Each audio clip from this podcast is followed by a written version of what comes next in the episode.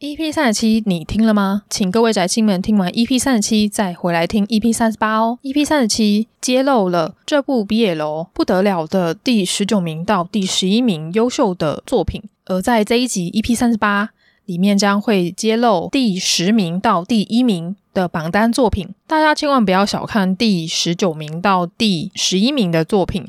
我相信在这个栏位里面一定会有你喜欢的作品，而且里面还不乏有很多很优秀，而且到现在还在舞台上发光发热的 BL 漫画家的作品在里面。例如说，像是阿寻很喜欢的妖奶老师，还有我很喜欢的尼亚玛老师跟做礼物蓝丸老师，他们的作品都在这个栏位里面，所以请大家不要错过，就是 EP 三十七这部 BL 不得了第十九名到第十一名的集数。我相信大家非常期待啊、呃、这一集吧，因为这一集将要公布第十名到第一名，大家就可以知道说哦，二零二一年的这部 BL 不得了的前三名到底是哪三部作品呢？而且都是讨论度非常高的作品，其中有一部作品还获得了呃 BL 大赏，也就是四月公布的 BL 大赏的第一名。如果大家想要知道的话，就请继续听下去吧。而在这一集的尾端，我跟阿寻各会推荐三部我们在这一次的榜单里面最值得推荐、最喜欢的三部作品推荐给大家，并且呢，我会将这三部作品把它呃条列一下，并且将结合一些补充资料放在我的 IG 里面。如果大家有想要看延伸阅读或者是其他的资料的话，就欢迎到我的 IG 哦。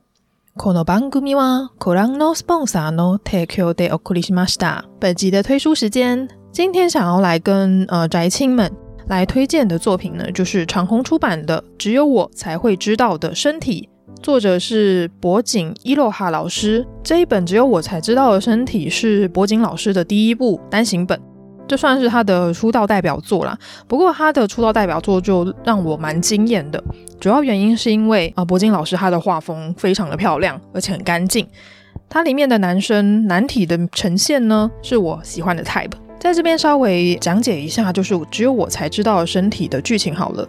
光从这一部《只有我才知道身体》这一个书名来看，就知道说，哦，这个听起来就是非常 LE、非常大尺度的一部作品。没错，《只有我才知道身体》的故事呢，其实很简单。它主要一开始的场景就是在毕业典礼当天，我们的受君就是黑发的受君，他叫做石黑，他是一个沉默寡言的优等生。而在这一天，他把他的同班同学，也就是高桥约出来。而这位高桥呢，他跟呃石黑他是一个完全不同的类型。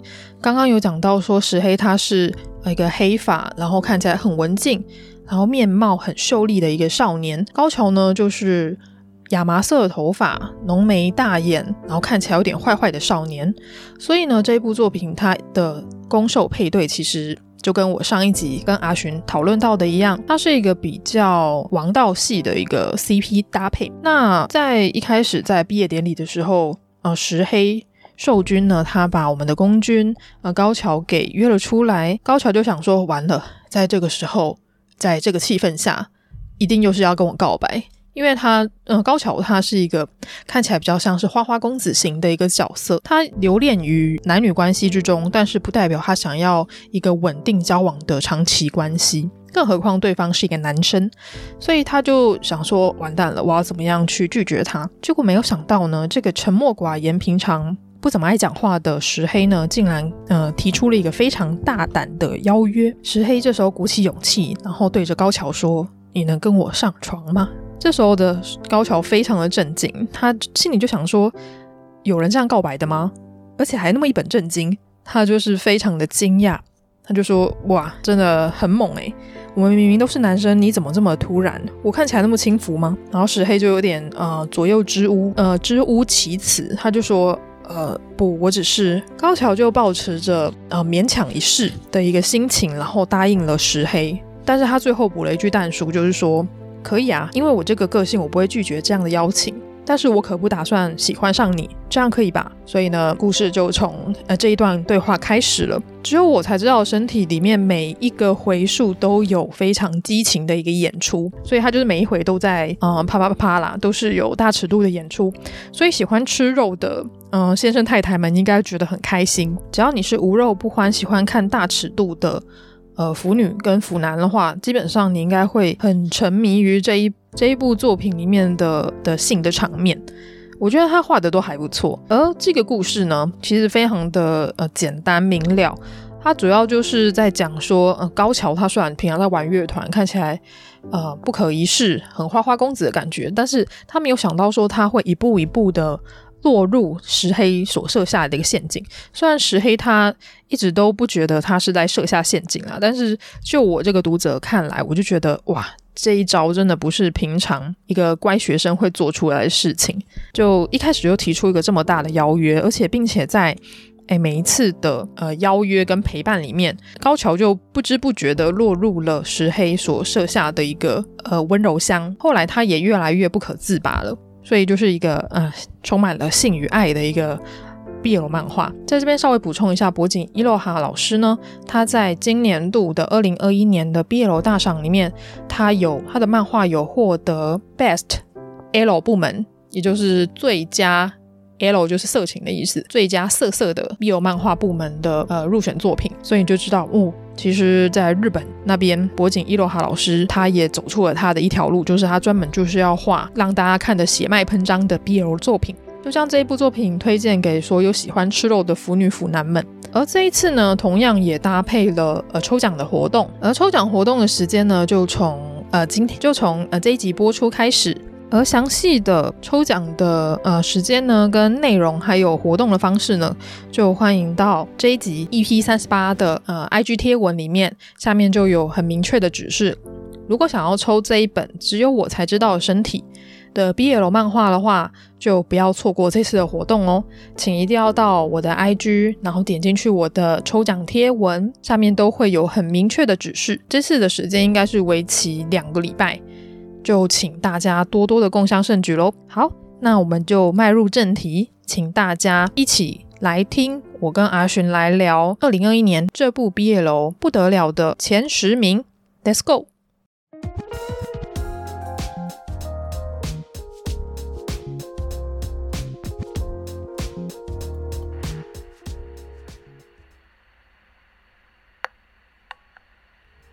御宅文青商谈所是个关注于次文化、流行文化、ACG、电影、戏剧、艺术的 Podcast 频道。阿宅与文青一定是个空集合吗？御宅文青商谈所这个第三空间，希望能让阿宅与文青都能在这里畅所欲言。接下来是第十名。Given 被赠予的未来，作者是 Kizunazuki 老师。呃，Given 也是我之前跟阿寻分享过，已经分享到烂掉的一部作品。对，它有动画化，然后也有剧场版化。它的动画跟剧场版还有漫画，我。都有看过一遍啦，我自己是最推的就是漫画，因为呃，Kizunazuki 老师他的画风跟他的分镜非常的棒，就他的分镜就是跟电影一样，所以呢，他的 Given 里面虽然他主要是在讲四个男生然后组乐团的一个故事，但实际上他每一个呃 CP 之间的恋爱关系就是非常的揪心。我记得我在看。其他的朋友分享的时候，他们就说这一部是号称集结了史上最多最强前男友的一部作品。看完真的是这样的感觉呢，因为里面呃，像我们的呃男主角真东嘛，他心里有一个过不去的坎，就是关于他的前男友的。而在漫画第四集、第五集，也就是春树跟秋雁的 CP 里面，同样有出现 秋秋雁的前男友，就是雨月，他也是一个非常重要的一个角色。而这些前男友，他们都在这、呃、这几个男性角色的心中留下了一个无法抹灭的回忆。那他们要怎么样去克服这些回忆，然后去跟另外的人建立起关系？我觉得这就是 Given 很重要要传达的一个理念。然后当然看动画版本有个好处就是它呃 Life 的。演出他做的很好，他的音乐也做的很好，所以如果想要听音乐的朋友可以去看一下动画版，然后有想要看画面的朋友就去看一下漫画版本。这次 Given 落到第十名，我自己是有一点点惊讶啦，但是我在猜想，因为这本 BL 不得了，它的统计期间是去年九月到今年九月嘛，所以可能在那个时候，Given 我记得在日版应该已经出到第六集左右了，刚好是完结了春树跟秋雁篇。的一个段落，所以可能针对第六集的剧情，它就落到了第十名。这一点我不太确定，这可能是我自己的猜想。不过我自己还蛮期待说，呃，《Given》第六集可以赶快在台湾上，就赶快发行啦，因为也是等很久了。因为我之前还有特地去电 电影院看了一下剧场版的表现，只能说剧场版的表现跟漫画，它是一个很忠于原作的一个存在，没有什么太大的改编，嗯，是还不错的一部作品，就也一样也是推荐给大家。第九名，《四月的东京》，作者是哈鲁老师，而这一部作品呢，他在讲。嗯，宫军跟受军的故事，它的时间跨度还蛮长的。它主要在讲他们十四岁，宫军跟受军就相遇了，然后他们就产生了恋情，然后两个人开始交往。但是在交往的途中呢，他们就遇到了一些困难，而这个困难就是严重到必须让他们两个分离，他们没有办法继续的交往下去。他们再次相遇的时候呢，已经是成人的时候了，他们已经。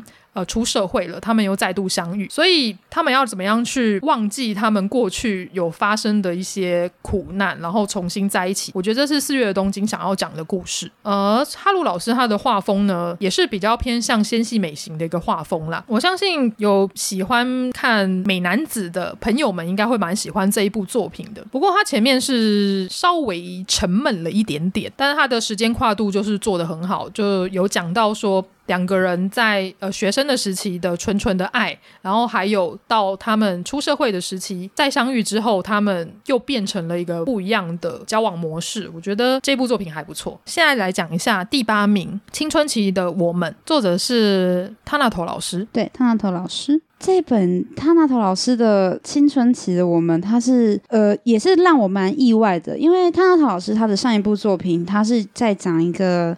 也是算是跟性癖有关的东西啦，就是有有点 DBSN，然后不良少年跟算是比较从良少年的故事这样。可是他这一本他非常非常非常的清楚，他故事背景是在学生时期，就是高中校园，那也是两个个性反差相当大的极端的两个人，男主角就是真岛跟原木，对，就是一个比较偏向嗯、呃、淡泊型的一个男主角。对，原木，然后他也是蛮聪明的学生这样子，然后呃，他他的设定虽然说他的真岛这个这个人的设定，他虽然不是说央帝，就是不是说不良少年，但他的感觉外在就是很很阿卡丽，就是很。外放开朗，嗯，然后有一点点掐赖的感觉，就是有一点点小小轻浮的感觉，嗯，对，就是很很会容易装熟，所以一开始原木对这个人是非常的抗拒的，嗯、对，然后因为他喜欢比较安静的生活嘛，然后他对于他其实对真的真岛他其实也是有一点偏见，他就觉得说哦，像这种个性的人，他一定会带他的朋友们来霸凌我或不喜欢我，哦、所以他就尽量一开始他一一开始的时候尽量不要跟真岛扯上关系，那真岛他就是一开始。遇到这个原木的时候，他就觉得，哎，这个人怎么那么特别？然后他觉得很有趣。他是因为以有趣当前提，然后来接近我们原木这个男主角的。嗯，所以就是引发了一连串的很细水长流的故事。对，他真的很细水长流。他那个石头丢到水里，我我连涟漪都看不到。我想说怎么？因为怎么会这样？对，因为如果是无肉不欢的腐女子们在看这一部的时候，有时候会有一点看不下去啦。就因为它的剧情推展太慢了，嗯、然后加上它是清水上的作品，就跟他上一部就阿寻介绍的 Sneaky Red、Sneaky Red、Sneaky Red 不太一样。Sneaky Red 它是呃肉质还不错的作品，对，肉质还不错。嗯、可是它的故事剧情也非常好，就是我当初会毫不犹豫的买下这本，因为我我我是自己购入台湾代理的作品嘛，就是阿吉拉国家不款，就是青春期我们我是买下来的，嗯、我是因为很信任这个泰纳斗老师的 胃口会很对我的胃，呃，我觉得他剧情没有什么太大的问题，但是主要还是因为我觉得节奏真的太慢，然后他讲的东西很很松散，他不是一个。很紧密的把一个故事塑在一起，然后让你贯穿整个整个整个故事氛围的东西，嗯、它是很多很多东西慢慢的像一盘散掉的沙子，然后慢慢慢慢慢慢往里面聚，然后慢慢累积出来的故事。对，那他之前呃之前那部作品叫《Sneaky Red》，就是比较 Sneaky Red 的吗？呃、oh，Sneaky Red，Sneaky Red，就是它是比较有一个主轴性的，就是这部作品也蛮特别，就是他老师他这部作品也是在讲性癖。嗯，就是在讲一个少军他在上班路上遇到一个央地少年，然后被揍的故事。然后他在被揍的过程中得到了快感，快感，就是有没有觉得很耳熟？好像刚刚讲过类似的话题。但是他后来就是跟这个就是这很好看啦，这部很好看。台湾很可惜，他没有代理，他目前只有日文版。求代理，拜托。对，这部真的很好看。然后他就是后来跟这个公军，就是跟这个殴打者 产生了产生了一些感情。对，对然后还讲了一些很严肃的东西，像是升学啊、就职啊、找工作啊，嗯、就是就是套入了很多生活化的东西。不只仅仅是因为刚刚讲的那一本呃罗曼史，因为罗曼史它是只有在讲性癖跟校园纯纯的生活。对，但是那本的话没有，它是除了。性癖之外，还有一些关于就是两个人感情伴侣的结合的一些情感关联、情感建立的一些细节，我觉得他做的很好，然后整个氛围也做的很棒，所以可以去看一下上一部。如果各位日文能力不错，或者是台湾之后有代理商愿意进这一本的话，我觉得真的是推荐。对啊，因为阿寻借给我的时候是全日文的，所以我那时候 啃得很辛苦，因为我日文程度没有那么好了。但是我大概可以了解说，呃，Sneaky Red 它的呃魅力在哪里？而 Sneaky Red 它跟刚刚介绍的这本第八名的青春期的我们，其实都可以看得出来，汤纳托老师在呃描写人与人之间的感情非常的深刻，是对。只是呃，Sneaky 呃，Sneaky Red 他稍微呃，他的故事比较成人啦，我觉得他比较接地气，他比较接地气，对，比较比较好读，比较易读，对。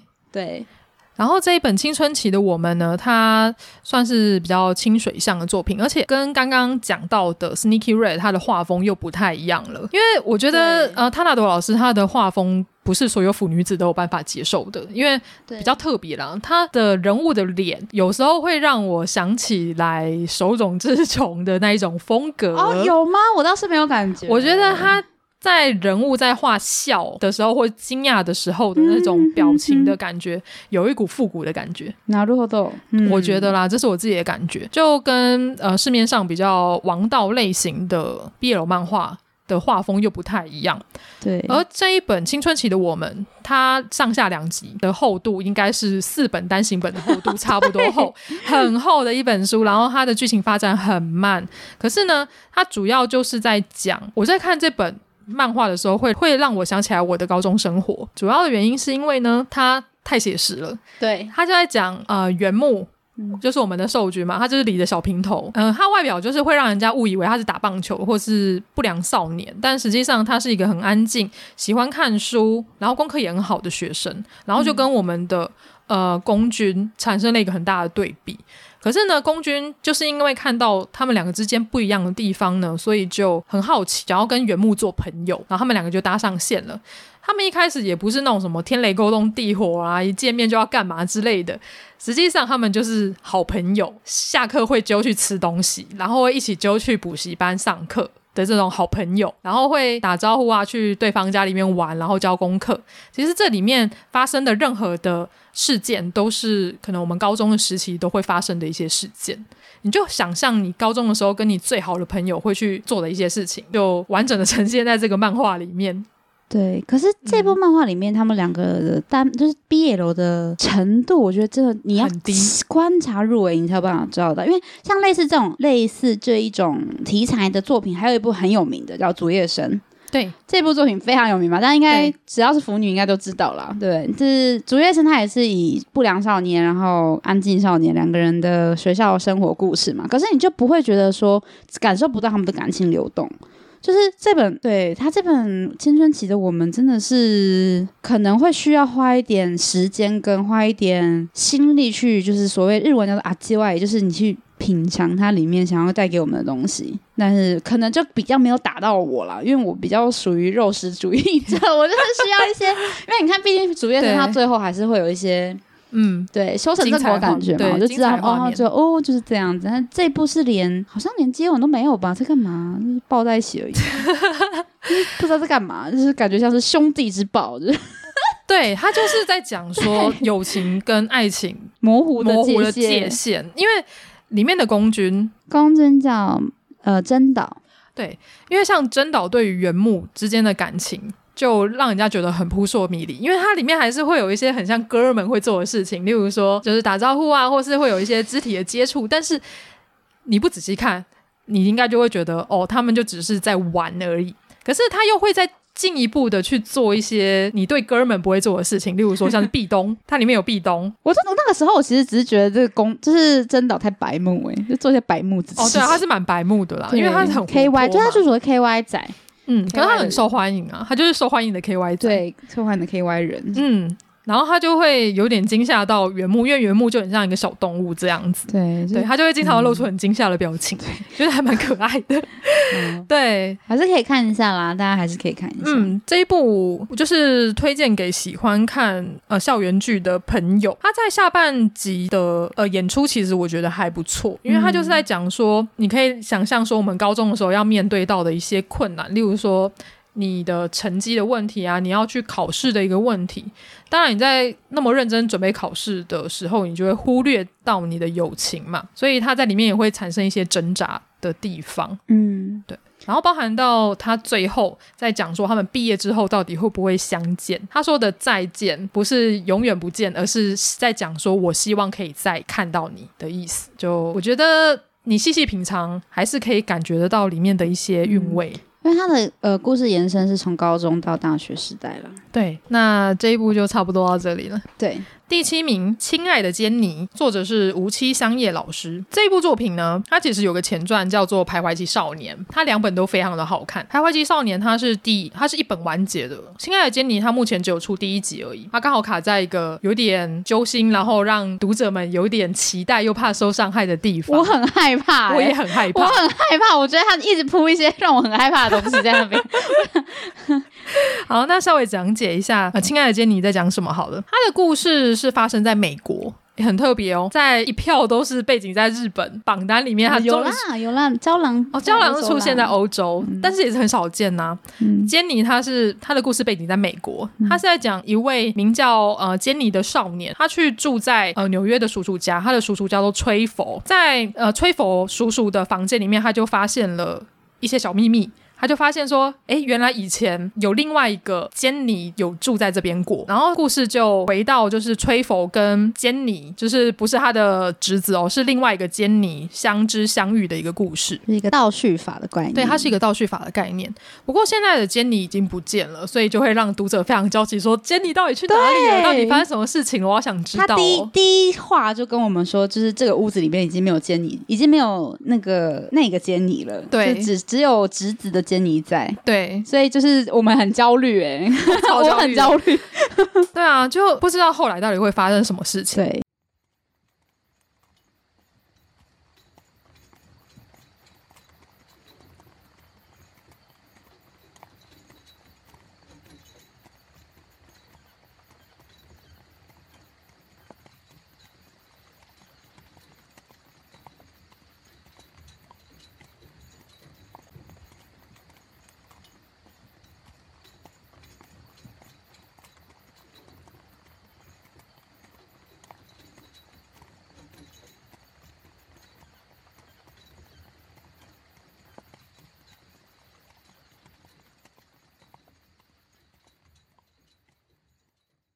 而在这边稍微跟大家讲解一下崔佛跟坚尼两个人的身份。崔佛他是在呃美国纽约当一个律师，坚尼呢他是他是阿米什阿米什阿米什人。这个阿米什是谁呢？如果大家有呃对于美国稍微了解一下的话，就会知道说，其实阿米什人他们是住在呃宾州的呃一个族群，他们起源于一六九三年。然后他们是移民，他们移民到呃宾夕法尼亚州居住在那边。他们崇尚的是呃不用电器，然后不用通讯软体的一个比较简朴的一个生活。而且据说阿米雪人他们很讨厌别人对他拍照，他们就是有点像是呃一个比较封闭的一个群体。而这个群体里面，他们非常的呃崇敬神，他们是非常虔诚的教徒。而阿米许人，他们从小到大就是恪守这样的教条。不过呢，在呃青春期的这个期间呢，阿米许人他们可以容忍他们的青少年到大城市去跟其他人接触，而这个期间呢，就叫做徘徊期。而我们的坚尼呢，就是阿米许人。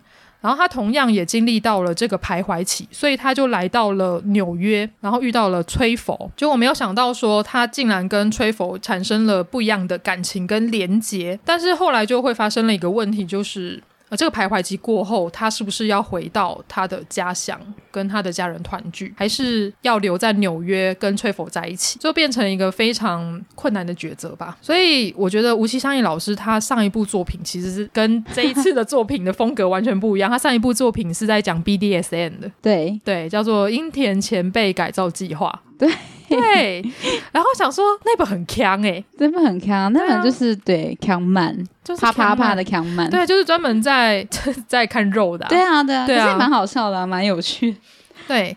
然后，所以我那个时候就对吴奇香叶老师的印象就是停留在这个地方，就没有想到他后来画了一个坚尼这么的哈扣，你知道吗？很哈扣，超级哈扣，我没有办法想象说怎么会有一个 BL 的漫画家用呃美国纽约，而且用阿米许人当做一个设定。对。对，很不可思议。对，我那时候看的时候，我第一次看的时候，我还想说什么东西啊？阿米许是什么？我还去 Google，就是它是第一本需要我我去 Google 它的设定，而且它不是什么，不是说什么 A B O 设定这种东西，它就是真的存在在现实生活中的一个特殊的族群。对，就是阿米许。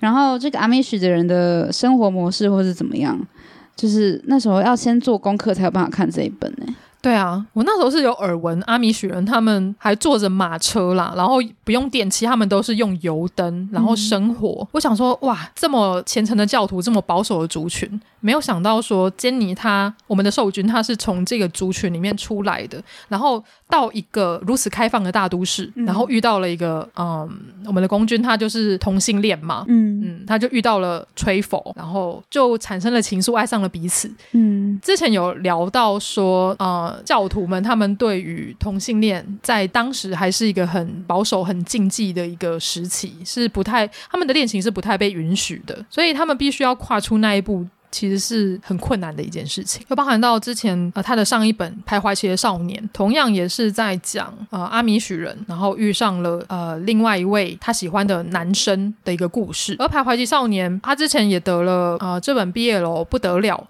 的第一名，其实非常厉害的一部作品。而且我在看完《徘徊期少年》之后，我就心里有一股说不出来的哀伤的感觉。对，他这个东西很神秘，我说不出那是什么感觉。我看完的时候也是大爆哭，他后劲很强。嗯、就我在看的时候，我没有什么感觉，但我把书合上的时候，我就觉得好难过哦。对，我觉得我在难过个屁啊！就是我我不懂，然后我就觉得怎么会这样？就是再加上，就是吴奇老师给我的震撼太强。嗯，就是这本东西，这本书，我觉得它不是你第一次看你就可以把它消化完。就是有些东西你看完一遍之后，你要反过去再反刍一遍之后，你才有办法去把这本漫画想要告诉你的东西消化完毕，但是因为目前还是只有第一集，所以我们还不知道第二集会发展什么样的剧情。但是第二第一集给我的感受就是已经，呃，已经有这么强烈的共感，所以我觉得是会很期待他第二集的可以带来什么样新的东西。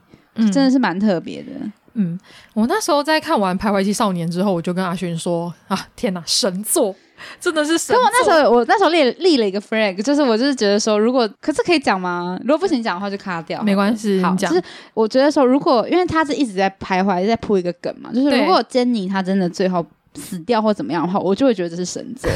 对，就是如果他是 bad ending，就对他如果是 bad ending 的话，我就把他封神。对，就是要看到时候老师怎么安排。对对，那我现在在这边跟他。跟大家讲说，《徘徊期少年》是 good ending。好，大家可以去看《徘徊期少年》。《徘徊期少年》跟坚尼可以一起看，我也还没看。对对对，对，《徘徊期少年》真的要看，它里面讲到更多阿米许人的生活的模式，还有包含到说他们哦。另外，《徘徊期少年》有一个很重要的一个设定，就是阿米许人他们在经历过徘徊期。可能这一两年，这一两年他们是有办法接触外界，他们也可以去上学或者去工去外面工作。但是有很多人可能一脱离一个很保守、很封闭的环境，他们会大解放嘛？但大部分他们都会回到他们的家乡。为什么呢？主要的原因是因为，呃，如果他们在徘徊期就离开家乡，并且决定在外面生活的话，他就没有办法再回到家乡了。他必须要做一个抉择，看是你要选择外面的世界。那个五光十色的世界呢，还是要选择你的家人、你的朋友，你从小到大都跟在你身边的人事物跟信仰，你要怎么样去选择？这其实就有点困难啦。然后甚至我会觉得《排湾姬少年》他他有点像你要做一个抉择，就很像要私奔，你知道吗？就是你选择了爱情，就必须要呃抛弃你的原生家庭，你才有办法圆满你的爱情。对对，就是这个地方很难抉择。就算是我，我觉得我也很难去做选择。对，然后在《亲爱的珍妮》里面，嗯，因为像我自己是比较，就是刚刚提到说，呃，你如果选择了在外面生活的话，你就不可以回到家乡嘛。对，没错。所以在这个过程中，珍妮会有很多很多的挣扎，对，他的心境会有很多挣扎。嗯，那像我自己是一个非常。我我自己觉得，对于家这个定义是要定看你是要定义在什么东西之上。嗯、如果只是一个有你的血缘关系的人在的地方，叫做所谓的家的话，那这个定义的话，就是比较我自己是觉得比较偏狭隘的定义啦。嗯、那我自己在国外留学的经验，不是国外留学，我在国外这么多年，也在工作嘛，也在国外读书，然后工作这么多年，嗯、我还是会觉得说，什么样的地方会让我觉得它是一个家，就是。要有一个陪伴感，或者是要有一些可以让我留住的，嗯、呃，感情因素，不管是亲情也好，感爱情也好，甚至是友情，是有一些放不下的羁绊。嗯、这个东西对我来说，它是一个很很重要，呃，建立关系的桥梁吗？还是就是一个建立关系的一个方法？嗯，那有这个东西对我来说才算是家，不是说我今天哦，可能我的房子在。日本，我的房子在桃园，我的房子在哪里？那个东西就对我来说是家，不是是那个地方有没有我觉得重重要的人？所以我觉得珍妮她这本故事里面在讲说，就是我们主角珍妮她在选择这件事情的时候，她做了一些决断跟牺牲的部分，我觉得是很值得去思考一下的。就是不管是对珍妮也好，或是对你读者自己也好，就是有一些东西可以去醒思一下啦。就是什么样的、什么样的。归属感，嗯，才是真正家的定义。嗯，对啊，刚刚你讲到对家的定义，我觉得讲的还蛮好的。这个部分我自己还蛮期待，呃，坚尼第二集他会给我们什么样，嗯嗯嗯、让我们知道坚尼他做出了什么样的一个抉择。因为《排湾姬少年》的男主角他已经做出了他的抉择了。另外，我在这边稍微赞扬一下吴奇老师，他做的功课非常的充足，就包含因为我之前呃有短短去过美国嘛，所以有稍微知道他们那边的文化。其实在，呃不管是坚尼或是排湾姬少年里面，他讲到的美国文化都很道地耶，就是不会让我出戏。就包含到它里面有有一个我觉得还蛮有趣的东西，就是呃在台湾不会看到的，在美国可以看到，就是他们那边地很大嘛，所以他们那边的呃亲朋好友或情侣他们。会开着车，然后停在一个超级大的广场停着。他们停在那边干嘛呢？就是看电影，就是一个露天的电影院。然后他们有办法在车子里面，然后跟着你最心爱的人在车子里面看电影。我觉得那个很有趣。这一段是在《徘徊期少年》里面出现的。哦，对对，那在《徘徊期少年》里面出现的。哦，对，所以我觉得吴奇商业老师他在呃做功课。我不知道他是不是真的有去过美国，或者是呃，他是不是有在那边留学或者居住过？但是他对于美国的呃历史还有一些文化，他非常的深入的去描写，嗯、我觉得这一点非常的厉害。嗯嗯，对。然后我们讲了很多珍妮啊，就是其实这里面男主角的公君叫做吹佛，吹佛他其实也是一个，我觉得他不管是在我们一九八零年代的。美国也好，甚至是现在的生活也好，都会很常遇到这种比较偏向压抑性的，嗯，你说所谓的深贵嘛？嗯、因为其实崔佛，我稍微这个不算暴雷吧，就是崔佛他其实是之前是有一个婚约者的、嗯、一个女性婚约者的。哦、对对对，那这为什么他会跟他分开呢？就是这个女孩子她其实算是助攻类型的对女生，嗯、对，就她很看透这件事情，所以就是嗯，可以去深入了解一下崔佛她心理上的变化了。我觉得她算是一个。非常非常压抑的人，然后他遇到珍妮之后产生的一些化学变化，我觉得是也是一个很值得去探讨的部分。嗯、那算他的前妻对不对？他们没有，他们没有结婚，对，就是他的婚约者，婚约者。对，然后后来就是因为那个女生她知道了。的状况嘛，嗯，他就觉得他是律师嘛，对不对？对，他叫什么来着？就是凯伦吗？凯伦，女生也是凯，对，哎，不是凯伦，他是一个作家，对，他是作家，他是一个作家。然后反正他就是，是律师，对，崔佛他就是帮凯伦打了一些官司，然后我们后来搭上线。对，他就是看得很透，他就知道崔佛他其实觉得婚姻对于他来说，可能就只是一个必须去做的责任，所以他后来没有成立这段婚姻，但是跟崔佛变成了好朋友，就是。这也算是我觉得算是一个佳话啦，就是蛮蛮有趣的，就是很希望真正身边很多可能同志朋友，或者是一些不太愿意面对自己性向，或者是觉得性向是压力的朋友，可以就是身边会遇到一些像这个女孩子一样的人。嗯，对。然后是不是在这边也稍微补充一点，就是《奸宁》这一本书，刚刚有讲到说它的它发生在美国嘛，然后年代应该是在美呃美国的一九七零还八零年代，在当时候其实是呃美国在当地关于同性恋运动，他们要去争取自己的权益非常兴盛的一个时期。所以，虽然当时可能没有像现在那么的开放，大家都有办法去同理同性恋者他们的一些处境，或者是呃同婚通过等等的，当时还比较保守。所以在坚尼的剧情里面就有呃出现一些呃桥段，是人们对于同性恋者的不理解、不谅解，然后甚至会对他们产生敌意的一个状况。在这一点的话，我觉得呃在这部漫画里面的描写非常的深刻。然后看完也是觉得还蛮感动的，因为毕竟前人他们必须要经历过这么多的呃不被谅解的一个状况，才有办法换得现在这么开放，然后大家对于同性恋比较友善的一一个时代。我觉得这一点是还蛮不错的。刚刚讲完第七名的。亲爱的杰尼，那现在来讲一下第六名《不死生的忌日》，作者是虫池老师。嗯，这个老师我比较不那么熟悉啦。可是，在看他的画风的时候，他其实他画风我很喜欢他的用色，《不死生的命日》对他有一点点昭和的感觉，哦、就包含到说他还有什么呃后面有那个富士山的一个形象在那里。他、嗯、主要是在讲我们的呃受君，他是一个算是高富帅的一个存在，但是他某一天。突然发生了一个意外，他就遭到别人的攻击，而突然有一个陌生的男子救了他。而这个陌生的男子呢，他其实有一个很不可思议的体质，就是他是金刚不坏之身哦，对，他不会死啦，所以他就叫做伏羲米诺哎妹子，就是伏羲伏羲米就是不死之身，对，不死之身的意思。嗯、所以他就在讲说我们的伏羲米怎么样跟我们的受君谈恋爱的一个故事。我自己还蛮好奇他后面会怎么演的，因为。呃，这一本在台湾没有汉化，也没有代理，所以我是看呃日文版的试阅本，所以我就看第一回而已。所以它的设定非常的特别，就在讲一个、嗯、呃拥有不死之身的人类，他从超级高的高楼大厦跳下来都不会死。那这个不死之身的人类要怎么样跟一个正常人谈恋爱呢？而且还蛮好笑的是，我们的受君他高富帅嘛，然后又很有钱，然后所有的女生都爱他，他就有一股很不可思议的自豪感。他一直以为他在这段恋情里面是公君，但实际上他就是一个受君。而且阿雪，你刚刚有讲到说你喜欢矮子宫嘛？对啊，他是矮子宫。那我可以去看一下，是不是？对，他设定很可爱，所以我自己还蛮期待，说我希望可以看到他的代理版，就是台湾的代理版。嗯、对，就希望各位出版社可以考虑一下这一部。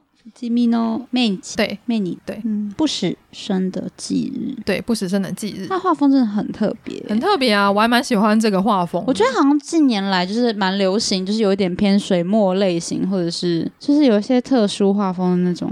对，没错。不管是 BL 也好，或者是甚至是在可能最近很红《鬼灭之刃》啊，或者是那个什么、嗯、哦，《咒术回战》哦，《咒术回战》我比了一个，我比了一个手势，你比了一个大家看不到的，对，我比一个大家看不到的手势，《咒术回战》就是会有一些那种。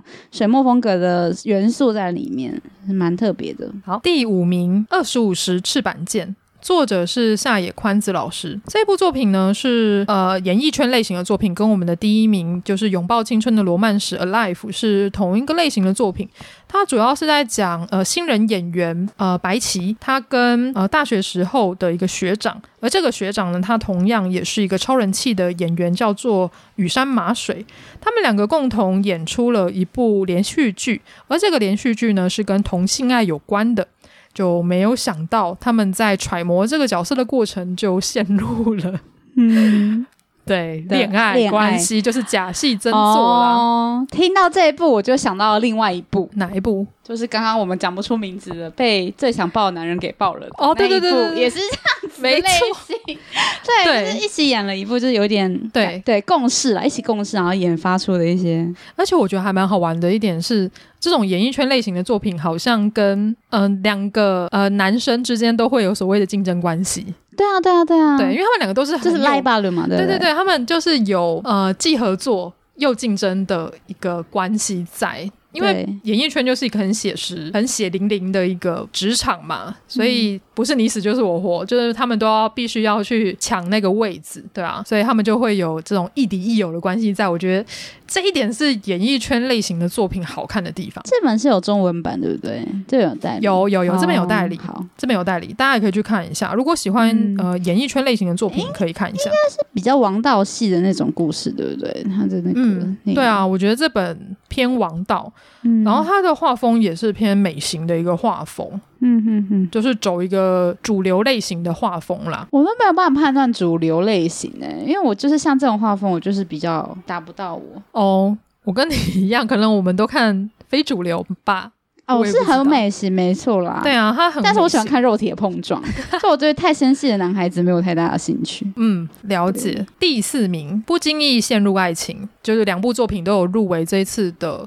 啊、呃，前二十名其实非常的厉害，而这一部作品呢，它的呼声非常的高，就是高到我那时候要为了要录这一集，我要去搜榜单嘛，然后我就发现，天哪，我要买这本书的单行本完全买不到、欸，哎，这么夸张，网络商城断货啊，然后我等了一个月，他们都没有要再版的意思，我想说。算了，我还是看一下有没有试阅好了。嗯，就对啊。上次我们去那个摇椅会社的老板娘，她不是也是说 哦，命达的人气最近很高哦。然后我那时候要租这一本，还租不到，哦，没有，对不对？对，我那时候租不到啊，她说被借走了。啊，我就觉得哎，好难过啊。就如果要买的话。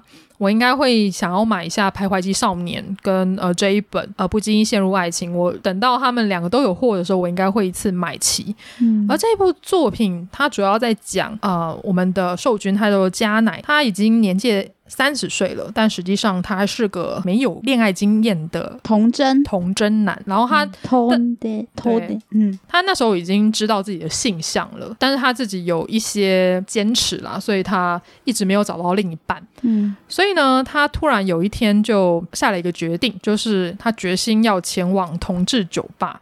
而在那个酒吧里面，就会遇到呃不同各式各样的人嘛。然后因为我们的加奶呢，他长得非常的帅气，所以在同日酒吧，很多人就想要去搭讪他。不过呢，在那边他就遇到了另一位男生，也就是我们的公君，他叫做小狼，嗯、就是《库洛魔法使》里面的小樱与小狼的小狼。而他在那个地方就是邂逅到了小狼，因为小狼他一头银发嘛，他是一个也是一个很帅的一个男生，他就开始跟小狼交谈，就知道说哦，呃，小狼是这边的常客。他经常来这边，然后跟人家一起玩，所以他就受到了这个男生的吸引，然后因此家乃就下定了决心，鼓起勇气跟他提出了邀约，所以他们那一天就发生了关系。嗯、但是好死不死的，我们的家乃喜欢上了小狼，然后他就准备要跟呃小狼说：“哦，其实我很喜欢你。”但是小狼就觉得我们只是有发生过关系，有发生过一夜情关系的对象而已。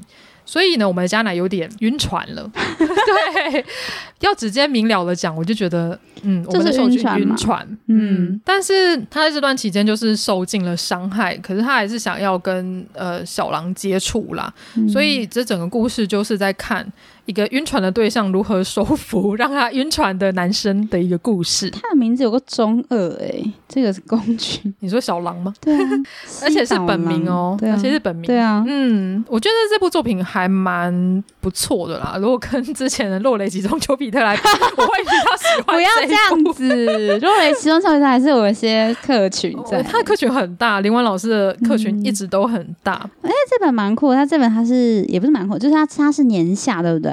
对，他是年下，他是年下。我们小狼是大学生，嗯、然后加乃是上班族。对，嗯，而且我记得它里面对同志酒吧有个很有趣的描写，嗯，就是他们进去同志酒吧嘛，然后他就分成吧台区，然后跟里面的区域。所以呢，我们的家乃一进到酒吧里面，他就说：“哦，我第一次来。”然后老板就说：“哦，那你那你想要喝酒吗？还是你有想要去做其他事情？”然后他就跟他解释说：“吧台区就是纯喝酒的地方。”然后那个房间里面呢，是想要发生关系你就可以进去的一个房间，就有点像台湾的那种 gay 会去的那种三温暖一样啊。哦，好像是哎，虽然我没去过啦，有有这种地方，嗯，有听说过呀，嗯，所以 嘉乃他就是先在吧台区遇到了小狼，嗯、如果他们就是聊得很开心呢，他们就可以进去里面这个样子。哦哦，懂吗？他就是对啊，对啊，对，他是跟那个三温暖一样，就是你有一个先一个淋浴区啊，你有看对眼，哦、泡一泡，它里面还有一个三温暖的个人房，哦、可以进去这样子。你是听朋友讲的吗？我是听，也是一个 podcaster，就是他是在讲说有一些人会写信进去啊，哦、然后他的自身经验。哦，我了解，对。我觉得还蛮有趣的一个作品，嗯、所以在这个地方可以看到，另外命导老师他也是有做功课的哦，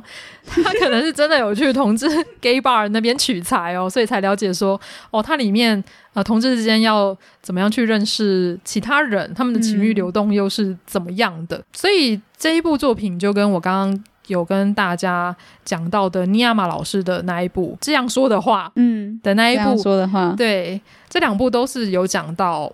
啊、呃、gay bar 就是同性恋酒吧的一个故事。对，而里面的男主角们都是算是半出柜的状态嘛，就是他不会跟外面的人大声宣扬说自己的性向，嗯、但实际上他已经知道了自己喜欢男生的这件事情。嗯嗯嗯，所以他们为了要，因为他们平常白天上班不能展现出真我嘛，所以他们才。必须要借由呃 gay bar 去拓展他们的人际关系，嗯、他们已经知道自己的身份了，才有办法去寻找另一半。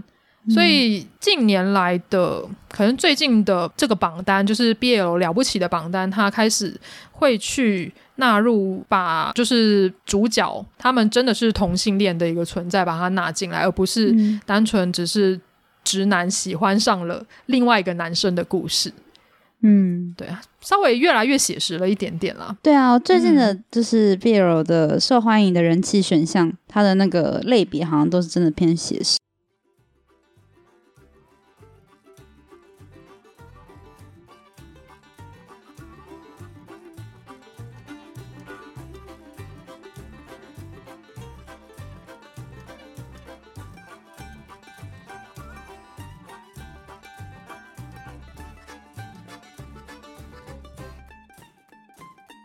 嗯，第三名是哦，第三名很极乐鸟日子，作者是哈拉达，非常红的一部作品哦。极乐鸟日子，对。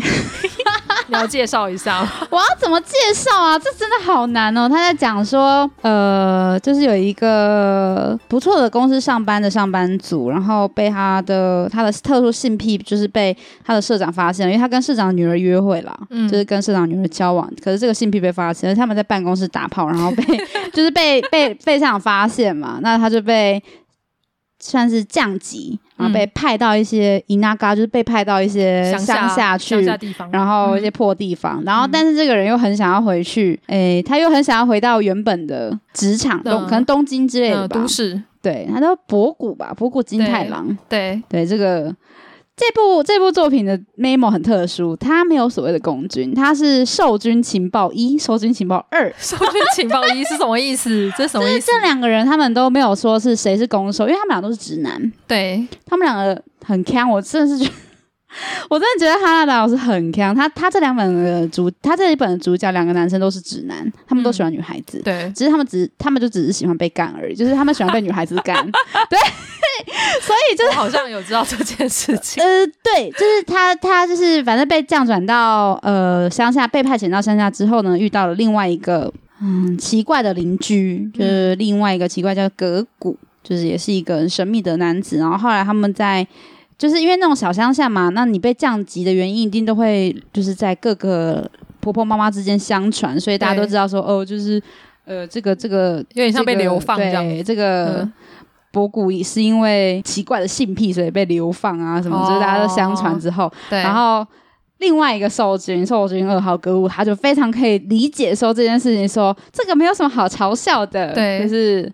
因为真的用后面座位很舒服 很，奇怪，很奇怪的两个人，对，然后就开始了他们的啪啪啪日常。我我我看完之后，我其实他也是在讲性癖的一个故事，对他们，对我我我我我们这种凡人没有办法揣摩哈拉达老师他想要表达什么。这一本真的蛮强的，对，蛮强的，是蛮有趣的一个故事啊。因为都市人嘛，被流放到了一个乡下，但是他身旁又没有。可爱的女孩子，那怎么办呢？就知难而上啊，知难而上，没错，对。然后为什么会发现格古会也也是这样？是因为就是呃，博古他在，因为他们两个住旁边嘛，就邻居，是他在收包裹的时候，就是。哎，他不是收包裹啊，他是在清洗他的玩具的时候被发现、被看到，哦、对对对，然后又加上那个流言啊、流言蜚语的话题，他们两个就搭上线这样子。就是比起玩具，他们比较喜欢真实的肉棒。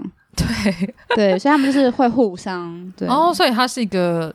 呃，开发后庭的故事吗？它是一个开发后庭的故事，对。但他们俩都是直男哦。我再次强调说，嗯、这两个人他们都是喜欢女孩子的，嗯，他们都有可爱的前男友跟不可爱的前女友，女友嗯、对，可爱的前女友。但是呃，少君二号比较特别，葛古君比较特别，他是 他是比较像是 bitch，就是比较碧池吗？碧池型的男孩子，就是他喜欢女生，但他也跟女孩子的。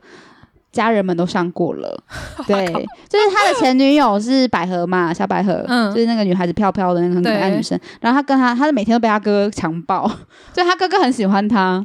嗯，那个女生的哥哥很喜欢她。哦，我想起来那个爆炸头。对，哎，就是看起来很凶狠。对对，看起来。然后葛古君就很讨厌他，很害怕他，每次来都会被弄得乱七八糟。可是那个刺刺头的人就一直觉得说，我们是在交往，只是觉得很怪。恐怖还跟，还跟他前女友的爸爸有一腿，就他们把一家全部碎片这样子。哇塞，对。但是其实，诶，他们的有一腿就只可能只是建立在性上面的关系啊，因为葛古君他还是喜欢女孩子的。嗯。好复杂的一个故事，这没有复杂啦，其实没有复杂，就是喜欢，就是有些人，有些人他们可能就是比较以性癖为重嘛，就是喜欢被开发后庭，对对，就是希望各位直男们可以尝试。你刚刚不是要推荐尝试尝试一下？你刚刚不是要推荐那个吗？大家都可以被后庭开发这件事情。对啊，就是可以说不定就是就是他。就是探索出新世界啊，对不对？现在没有啦，现在世界这么开放，对不对？就是没有说性爱只有一种啊。对啊，对啊，欧美的欧美的就是更开放嘛，嗯、对不对？而且哈拉达老师是一个非常厉害的一个作者，就之前有介绍过哈拉达老师，他有很多不同类型、不同面向的作品。因为我一开始认识哈拉达是从哥哥这一部作品开始认识他的，而这一部作品。它比较黑暗一点点嘛，虽然有一点治愈的一个故事，就是导致忧郁的治愈，治愈，嗯呀，yeah. 不是那个 cure 的治愈，是导致忧郁的治愈。然后包含到他后来还有其他的作品，像是 One Room Angel 单人房的天使，然后跟呃色彩秘方嘛，嗯、其实他每一部作品。呈现出来的风格都不一样，还有那个《朝与夜之歌》在讲乐团的，嗯，呃，而这一部就是《Happy Kuso Life》，就是《极乐鸟日子》，它是比较锵的，所以你可以把哈拉达老师的作品，可能就稍微分类是锵系的，或者是比较呃认真在讲剧情，然后比较走感人路线的，然后黑暗路线的，它其实每一个面向都做得很好。很感人的是哪一部？感人路线。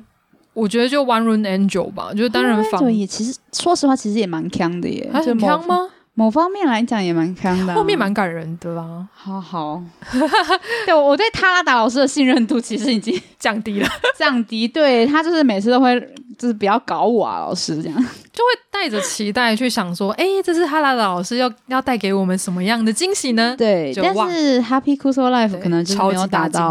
没有打到我的点，我觉得是大家想要看肉，然后不想要带太多的脑力去看的话，你会看这部作品看的还蛮开心的，只是会搞不太清楚到底他这些角色为什么要这样做，可能就是图个爽吧。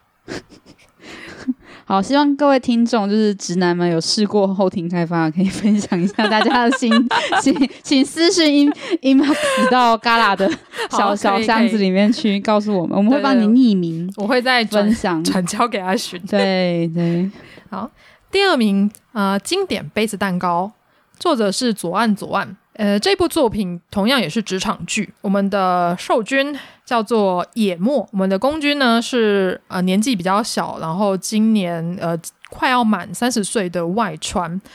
而我们的野墨呢，他是呃比较呃年纪稍长，有点已经到那种课长或部长等级的一个男士，年近四十了，所以外川跟野末他们是上对下的一个关系，所以这一部作品是职场恋情。可是他主要就是在讲，呃，受君野末呢，他已经年近四十了，他也有一定的社会历练跟职场地位了，但是他开始对呃自己的生活产生了一些质疑。他认为，嗯，他都到了这个年纪了，跟别人建立起深厚的感情关系，或者是挑战新的事物。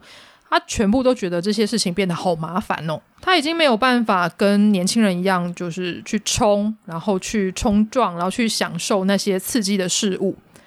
直到有一天，他跟啊、呃、他的部下，就是我们的公军，然后外出的时候，他就在外面看到了 J.K.，就是十七岁、十八呃，就是大概十六、十七岁的女高中生，他们可以很开心的在外面玩耍，然后讨论着他们下课之后想要去哪一间甜点店，然后吃甜点，然后他就有一点心生羡慕的感觉。然后外村就跟他说：“那不如我们就去做这些事情吧，就不要管年纪了。他们就想象他们是女子高中生。这一部作品大概就是在讲这样的一个故事。就我觉得是你经历过，你经历到一个嗯、社会历练，然后年纪渐长，你的确会开始想说，嗯，在公园里面看到那些小孩子跑跳啊，天真无邪的样子，你会开始有点怀念起自己青少年的时期或者自己的童年吧。”而我们的野末跟外川呢，他们就是想要回味这件事情。他这个呃，他在描写说，他他的整整体氛围是比较那种小文青风格的作品，对对对对，然后在描写三十代、四十代的那种烦恼的时候，就是所谓リアル的リアルな悩み。 就是很现实的烦恼的时候，他是写的蛮深刻的。嗯，对。然后还有一点是，我觉得他在台词的运用上面蛮蛮可爱，就是他他的公军、受军都会讲一些，因为我们看的是翻译过的嘛。然后我后来有稍微看了一下，就是他的一些日文版的。日文版。对，就是我觉得有一些蛮可爱的东西，然后可以当做名言的东西，可以去看一下。他在就是作者在除了画面以外，还利用了一些 C 里就是就是台词，然后把整个氛围营造出来，就是更加的文青感啦。它是算是真的是比较文青感的东西。嗯，左岸左岸老师的画风是真的蛮文青的啦。嗯、你光看他的封面。就是在画呃外川呃喂野末要吃那个蛋糕的一个样子，它整个色彩运用啊，氛围气氛营造出来是一种很舒服，然后很轻轻松，然后干净的一个画风。嗯嗯，所以我很同意阿寻刚刚讲的，这是一个比较偏文青的一部作品。嗯，可是我的确也是蛮想要看，就是大叔如何 重返赤子之心的感觉。嗯嗯嗯。嗯而且又加上，可能现在在看啊 BL 的呃，我们这些读者，我们这些腐女腐男们，可能多多少少都已经迈入职场了，所以对于你在职场会怎样被摧残，应该都是有一些想法的。所以你常常看到哦，公司又来了一些新的弟弟妹妹啊，就觉得啊，这是年轻无限好的感觉。而我们这个感觉就其实就跟野末其实是一样的。就在职场打滚那么久，有时候会想要抛开一切的束缚，然后想说，如果能回到高中时代，那该有多好。而这部作品就是在讲这样的一个关系故事，它比较慢熟啦，可是，在最后一话，就他们两个修成正果的描写，我觉得也还不错。然后里面也有肉，有，嗯、有然后它有第二集，你知道吗？啊，有吗？嗯，它第一集是它中文叫什么？它的中文叫经典杯子蛋糕哦，经典杯子蛋蛋糕嘛，叫做 Old Fashion 哦，Old Fashion Cupcake 吗？Old Fashion Cupcake。嗯，然后它第二集是 Old Fashion Fashion Cupcake。哦，好难念，为什么都要把名字取得这么长？很生气。他第二集他不是写二，他是写说 We Cappuccino。哦，对，他是第二集是它已经从甜点变成 cappuccino，他也是他也是的经典杯子蛋糕，但是他是 we cappuccino，嗯。然后他第二集是在讲呢，因为第一集是他们修成正果嘛，你刚刚有讲到，对对对，第二集是在讲说他们修成正果之后的同居生活。哦，嗯，对，嗯，但是目前好像台湾还没有代理，对，就是因为第一集已经有代理了嘛，所以这个指日可待啦。对啊，应该是会进的。嗯，因为嗯，现在台湾出版社都扫榜单嘛，呃，经典杯子蛋糕它。又是第二名，嗯，就很高的一个名次，所以基本上它的续集应该是没有问题啦，嗯、是会被代理的。对，所以它第二集可能会叫做经典卡布奇诺喽，经典杯子蛋糕 We 卡布奇诺这样子。对，它经典杯子蛋糕的那个那个 title 还是没有没有变嘛，所以它是一个副标。呃，二零二一年五月一号出的出版的，嗯、所以加油啊，代理商。对啊，因为翻译。他们两个同居生活应该也会蛮好玩。嗯，就是听说是听日本这边的反馈是很多，嗯、呃，很多读者是觉得说，哦，第二集就是很甜，很甜吧？很甜，可是因为太甜了，所以才需要卡布奇诺，需要一些综合。对，就是如果想要看他们之后的职场恋情，职场恋情就是同居生活的话，可以期待一下第二部。嗯，接下来是我们堂堂的第一名啦，第一名是拥抱春天的罗曼史 Alive。作者是新田佑克老师，哇，没有想到这个经典算旧作吗？经典之作得到了第一名呢。嗯、对他，我我他是我国中的时候看的 BL，他算是我的 BL 启蒙启蒙作吗？对，也也没有到启蒙作，因为他。呃，有茂春天的罗曼史其实跟有一系列的经典作品是放在同一个同一个阶层的了，嗯，就像是《冰之魔物语》哦，对对，然后还有我们那时候去看到那个警在讲警政的那个警察的故事，《战力情人不设防》哦，对，《战力情人不设防》嗯，他们是属于比较偏向那个时候的，对，哦，那个时候的作品。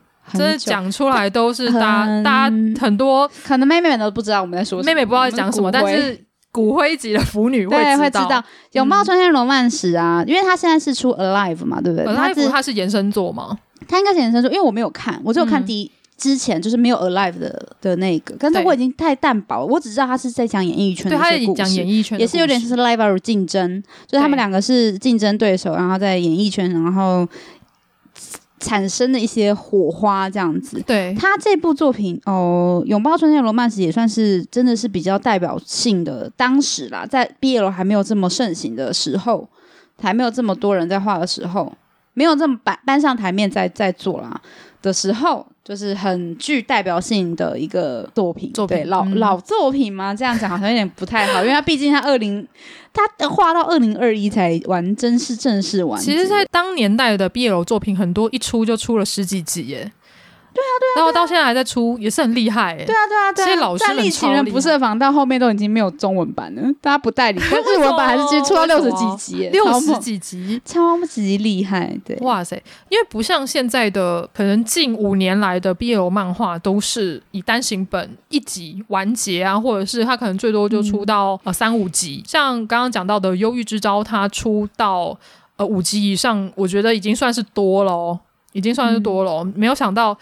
之前我们国中时期在看的这些经典之作，他们有办法出到十集以上，我觉得这是很厉害的，非常的厉害的一部作品。而且因为有讲到演艺圈嘛，所以他主要就是在讲两位男主角，嗯、呃，相藤洋二，然后跟他的竞争对手盐城金介两个人之间在演艺圈打滚的一个故事。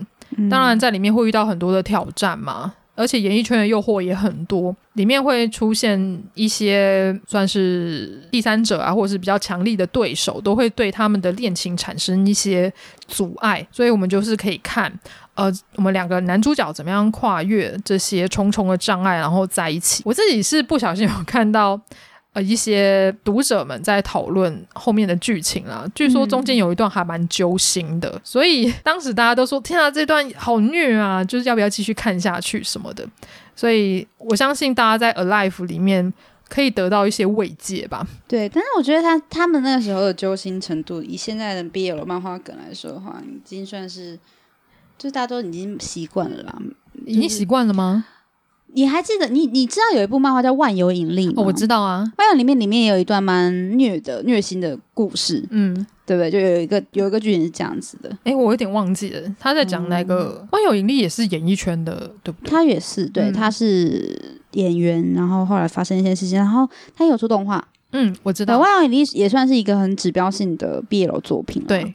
对，就是都是演艺演艺圈界，然后也是属于同样年代的。我刚刚稍微 Google 了一下，就是《拥抱春天的罗曼史》这部作品，他们两个男主角是有就是年龄设定的。哦，对，他是有年龄设定的。男主角一号是那个香香藤洋二，他是一九七五年出生。哦，所以就是等于说，就是 他其实是在我们出生的时候，可能他就老师就已经就是设定了这部作品。对对对对，对啊，就是 有点古早。然后盐城金介的设定是一九七零年出生。哦，金介还比呃相藤洋二还要再大五岁，但是对对哇哦，对。我查到的资料是这样，然后就觉得哇，所以他在 Alive，他的他们的他们在漫画里面的时间流动非常的慢呢，超慢的，对对呀，照理说他们应该 对，不然已经交往几年了哦，对对就。蛮蛮特别，可是这部以我们来说，我们能够讲的东西其实真的有一点，你只能粗浅的讲一些啊，因为毕竟我们没有把它全部看完，但它太长，它太多，光是 Alive 可能就诶好像六集吧，我记得。对，Alive 就是六集。对，Alive 六集，然后他在第六集完结了，所以它下面的书标就写着呃春报终幕，就是终于落下了呃最终章了，对。嗯然后，呃，拥抱春天，拥抱春天的罗曼是他第一部，就是《Alive》之前那部，总共有十四集，真的很长，所以总共是二十集的集数嘛？对，二十集，还好啦，跟《鬼灭之刃》差不多。鬼灭之刃不是二十二十几嗯二十出头嘛？对，我觉得我觉得这个、嗯、这个东西对现代的腐女有个挑战很，很很很剧烈的挑战是必须就是因为你毕竟是十几年前的漫画，你必须要从现在去恢复到之前的画风，对，你可能会有一个很不适应的过渡期，对。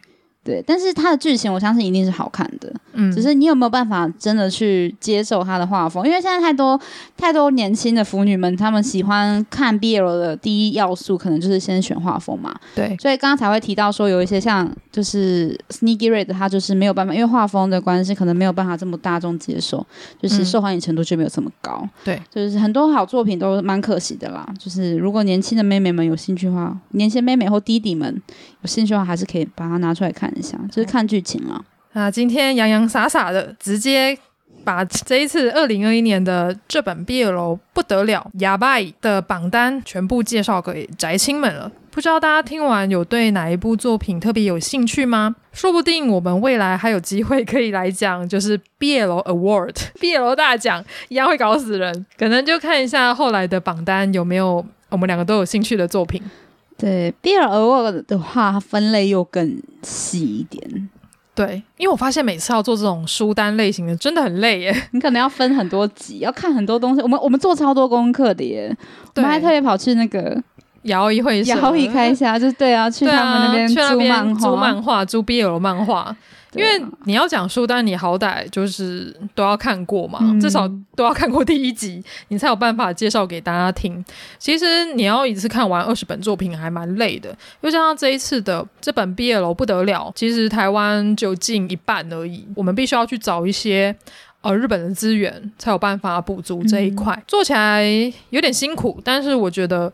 也可以看到很多不错的作品，这一点还不错啊。就也可以将我们喜欢的作品推荐给大家。那那在最后问一下阿寻，你在这次的榜单里面，你要推荐三部作品，你会推荐哪三部呢？三部作品吗？对，第一名的话，第一部推荐的话，我一定是推荐《简妮》，亲爱的简妮真的太好看了。对，那第二部哈，我因为我没有办法跟大家讲说，实际上最后它的内容是什么。可是因为我自己本身是妖奶老师的粉丝，算是粉丝，对，忠实粉丝，他的作品我都很喜欢。那我可能会跟大家推荐，如果有办法的话，可以看一下妖奶老师的新挑战，他的 ABO 作品。嗯。对，这部我觉得也是很不错的。那还有一本，嗯、还有一本是不是？嗯、还有一本的话，我可能会推荐经典杯子蛋糕。就是如果硬要选的话啦，嗯、对。所以你目前应该只会想说只给两个名额这样。对，因为我的我的喜好会比较经典杯子蛋糕可以看啦，它是真的是疗愈系的，真的是疗愈系。就是你看完之后，你不会觉得很难过或怎么样，就是觉得哦有点被治愈的感觉。嗯、那因为 Given 我没有办法推荐的原因，是因为我没有看完。所以我没有办法。看到你看到哪里？我就看动画啊。你就看动画？对啊，动画。所以你就看到一点点。第一对，对，第一对就是就是立夏跟对真冬，就是比较五口戏的那个男生。对对对，就是真冬的故事。对对对，就只有看到前面一点。所以我觉得这个可能之后要跟我可以借漫画给你啊。对啊，对啊，我有我有五本。你有五本什么意思？就是他目前出到第五集嘛，然后第六集台湾还没有出嘛，就我可以直接五本借你。对，因为我会推。第二个 CP、嗯、好 比较虐心，OK，但是比较虐的我比较喜欢。是长发的那个吗？对，长发。好，那我可能会比较喜欢。对啊，然后呃，还有啦，我是觉得说可以把它跟今天的蛋糕放在一起的是简易的《堕落罗曼史》，它算是蛮舒压的，对，蛮舒压的一部作品。然后画风也很好看，很可爱，嗯、可以看一下。想要看肉的话，可以去看一下。对，主要是因为我可能就是有几部刚刚呃嘎啦强力推荐的几部，有几部还是没有看到，就是我可能来不及找。资源，或者是我没有买到，就是一直缺货，可能买不到的那种，就没有办法很比较公正的、客观的跟大家讲说我喜欢哪一本。嗯、所以这这几本我看过，我就是推荐给大家啦。那妖奈老师的作品我，我我是只看了第一话，嗯，但我觉得很不错，很特别，新颖。对，然后妖乃老师的作品一一直以来都是还蛮欢乐的，所以就是喜欢这种风格的人可以去看一下喽。嗯，那如果是我的话，我的第一名跟阿寻一样，我会颁给《亲爱的坚尼》，因为呃，坚尼我一定会跟《徘徊期少年》一起讲，就是这两本的设定我真的非常的喜欢，而且我会把它放在 BL 的呃 Top Three，也就是我心目中的神作的第一位。哇，这么超前！嗯，因为我还蛮喜欢这种感觉的，嗯、虽然我会喜欢《徘徊期少年》多一点啦，因为加上《徘徊期少年》他在呃，之前的榜单他得第一名，而这一次的坚尼他只有第七名而已，可能是因为坚尼第一集还没有讲到太多的故事吧，所以对啊，还没有讲完，就有很多的谜团还没有被解释，所以也许第二集他的谜团被解释之后，他可能名次会再更高一点点，但是如果就以坚尼的话，我还是会非常非常的推荐给大家，就如果想要看一些。嗯、非职场类型或是非呃校园类型的朋友们可以去看杰尼，然后杰尼看完可以再做一些功课，就包含到说呃美国的同运啊，或者是呃一九八零年代他们对于同性恋的歧视跟艾滋病的误解，我觉得都可以稍微去了解一下。然后第二本呃原本想要给 Given 啦，因为我是 Given 的粉丝，可是。Given 的第六集我还没有看，所以这一个部分我也还不确定到底他第六集的走向会是怎么样。但是我一样还是很期待。那我另外就推荐，嗯，娇郎我之前也推荐过。那我推荐不经意呃不经意陷入爱情，就是林丸命达老师的作品。林丸老师的作品就画风很漂亮，然后故事剧情也都不错，而且这一本的剧情的高潮起伏比较多，然后肉也很好吃，呃，肉也很好吃。不是很好吃，吃吃这一本也是可以推荐给大家的作品。然后最后一本呢，我想要推荐的是，应该说第三本我会挑的是不死生的忌日，因为我对于这个题材保持着很大的兴趣。因为不死生这个设定，我觉得在最近的 ACG 圈还蛮多运用的。例如说像大金良史老师的《致不灭的你》里面的男主角也是不死身，所以我就很好奇。把不死身这个设定放在 BL 的设定里面，会变成什么样的一个呈现？可能它会变成呃受军的保镖啊之类的，就是帮他们挡所有的灾害，然后不会死。哦、我觉得还蛮好玩的，所以我还蛮期待的。嗯，所以我就把这三部作品推荐给大家。我还蛮意外的耶，我也会，我以为你会讲，你会推荐那个《そんなに言うなら抱いてやる》那本。 那一部我觉得也蛮喜欢的，可是尼亚马老师的作品我会更推荐其他的作品哦，了解。对，就跟 哈哈拉达老师如，如果我们是以这个榜单来推荐的话，就是只能我们就是只能讲说我们刚刚讲那些，但是以老师来推荐的话，那就不一样了。那个榜单要大洗牌。那以老师来讲的话，你会推荐哪三个老师？老师的作品，啊、可我是要以作品。Skinny Red，我觉得真的要看，Skinny Red 真的很好看。然后哈拉达老师的 Colorless 就是色彩秘方，对，也非常好看。对，就是 极乐极极乐鸟日子真的是有点过过锵，就是像我这么锵的人，我都有点 hold 不住了。就是他就是嗯，但是色彩秘方真的很好看，嗯，可以看一下他的那个反转蛮多的。然后吴七山老师真的很。酷，因为他是一个我们不会推荐他另外一部作品，不会。樱田前辈，樱田前辈很好看的，樱田前辈很闹哎，对啊，就是前辈的闹事程度跟 Happy c u s o Life 有点 有点相近呢。想要了解 BDSN 的朋友可以从哦，我觉得不行不行，从这边入门不行吗？太闹事了，就是他的 BDSN 是有点过于闹事的那种，不是真的很。认真的 BDSN 哦，嗯、原来如此，对，好，可是可以看一下啦，就是想要知道一些很比较夸大的 BDSN 在干嘛的，可以看，可以看一下，对啊，因为我没有推呃 Sonali Yunara 的那一部的原因，是因为尼亚马老师，我会更推荐他其他的作品，像是《肉体还债计划》啊，我的呃警察先生啊，还有呃他的《肉体还债计划》后来还会出里面的哥哥的那个 CP，应该后来台版会出啦，嗯、只是现在只有日版。而已，那几部我觉得都还蛮不错的。嗯嗯嗯、如果就刚刚讲的呃 Sonali Yunara 的那一部的话，我觉得它的剧情稍微比较薄一点了。嗯，可是它是一个可爱的作品，剧情很锵，很可爱。嗯，好，让我再补充一个，我会推荐妖奶老师的《未知的遭遇》。嗯，这本我今天借给嘎啦，嘎啦可以去可以品味一下，非常可爱。虽然是我是给你生肉，生肉但是它不会太难。嗯、那我记得中文好像台湾有进，就是有代理，可以找一下未《未未知的遭遇》。